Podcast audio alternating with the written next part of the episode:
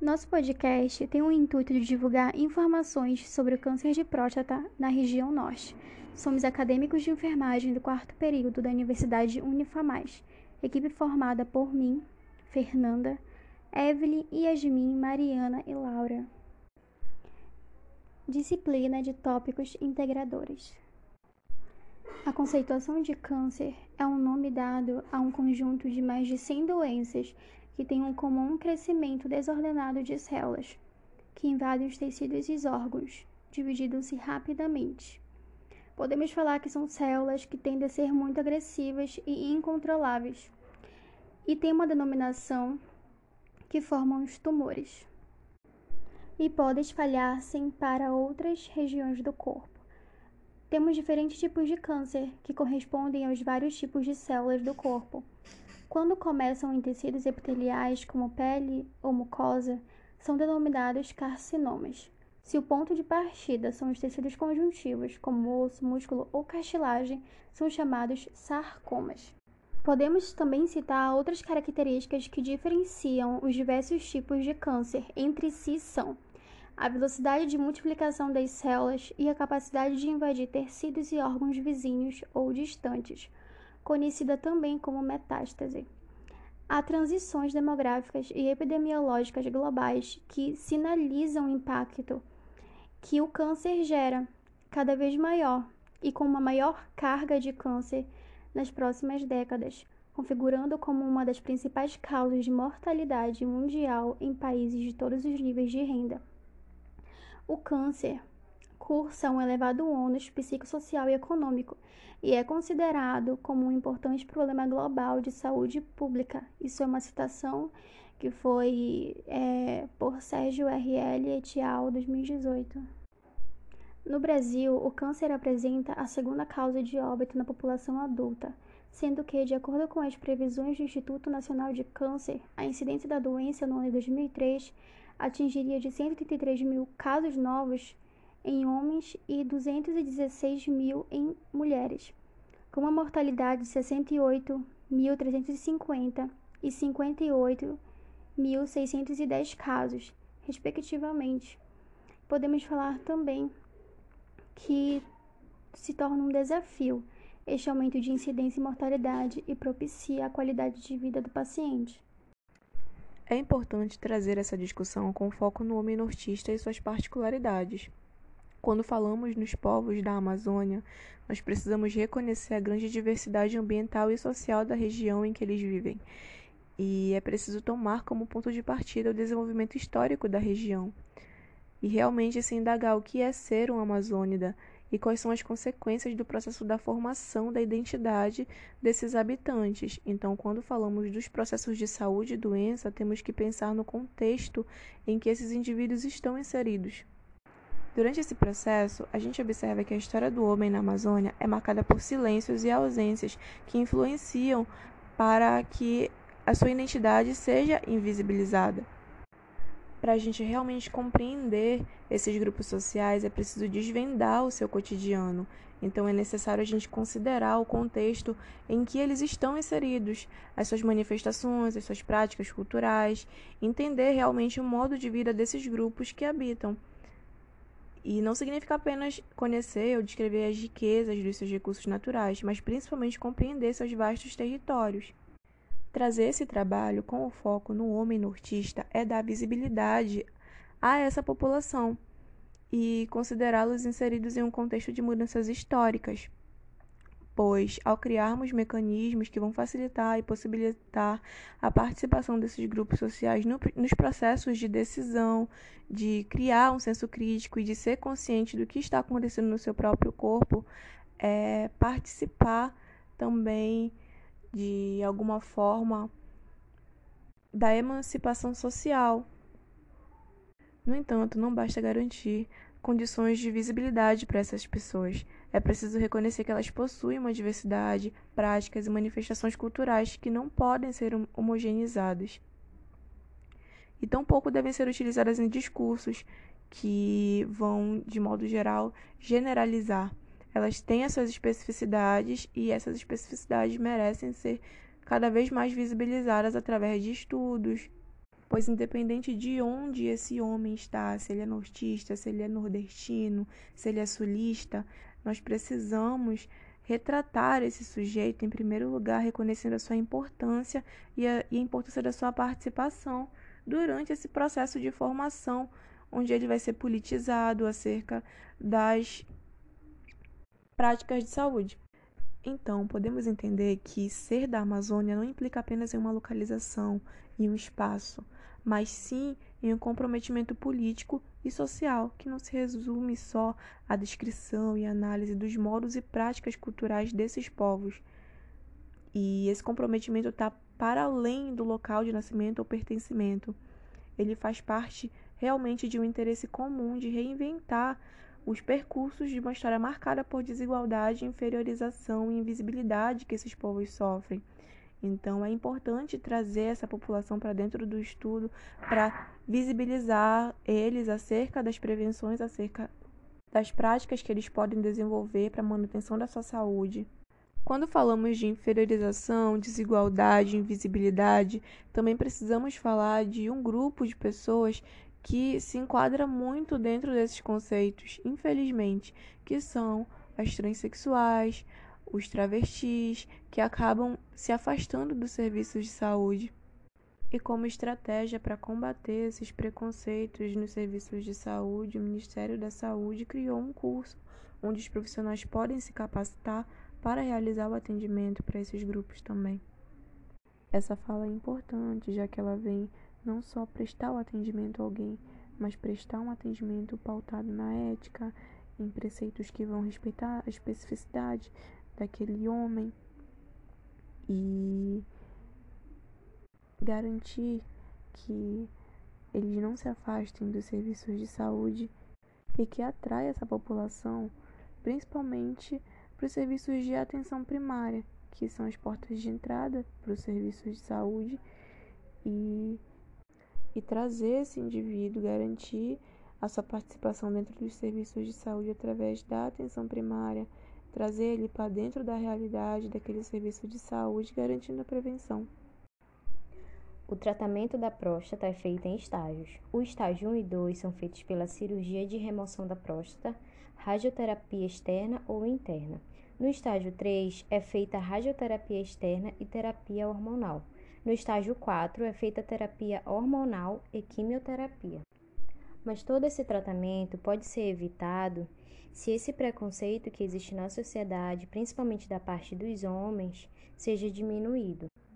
Um dos objetivos desse conteúdo é a mudança da percepção masculina nos cuidados com a própria saúde dos seus familiares. Esses homens precisam perder o preconceito com o exame de próstata, para assim diminuir os casos da doença. É muito importante promover a melhora da condição de saúde dos homens, dessa forma contribuindo para a redução dos índices de morbimortalidade masculino, considerados altos em relação aos femininos. É fato que os homens buscam menos os serviços de saúde do que as mulheres, e quando buscam, geralmente já em estágio tardio, com a doença agravada e algumas vezes nem tem mais cura, como no caso das neoplasias prostáticas. E isso não é de agora, Infelizmente, essa adesão do homem aos serviços de saúde vem de estereótipos de gênero baseado em características culturais lá de trás, no qual simboliza a doença como fragilidade do corpo daquele indivíduo. Então, muitos homens, ao se sentir doente, principalmente com doenças mais graves, se auto-julgam como frágeis, incapazes. Mas é fato que isso é um mito. Todo corpo precisa ser cuidado, precisa ser, ser prevenido e tratado. Então, esse estereótipo precisa ser desaprendido pela população, pois, assim como as mulheres, as crianças e os idosos, o homem também precisa de prevenção e tratamento das doenças. O tratamento da próstata é feito em estágios. O estágio 1 e 2 são feitos pela cirurgia de remoção da próstata, radioterapia externa ou interna. No estágio 3 é feita radioterapia externa e terapia hormonal. No estágio 4 é feita terapia hormonal e quimioterapia. Mas todo esse tratamento pode ser evitado se esse preconceito que existe na sociedade, principalmente da parte dos homens, seja diminuído. Um dos objetivos desse conteúdo é a mudança da percepção masculina nos cuidados com a própria saúde dos seus familiares. Esses homens precisam perder o preconceito com o exame de próstata, para assim diminuir os casos da doença.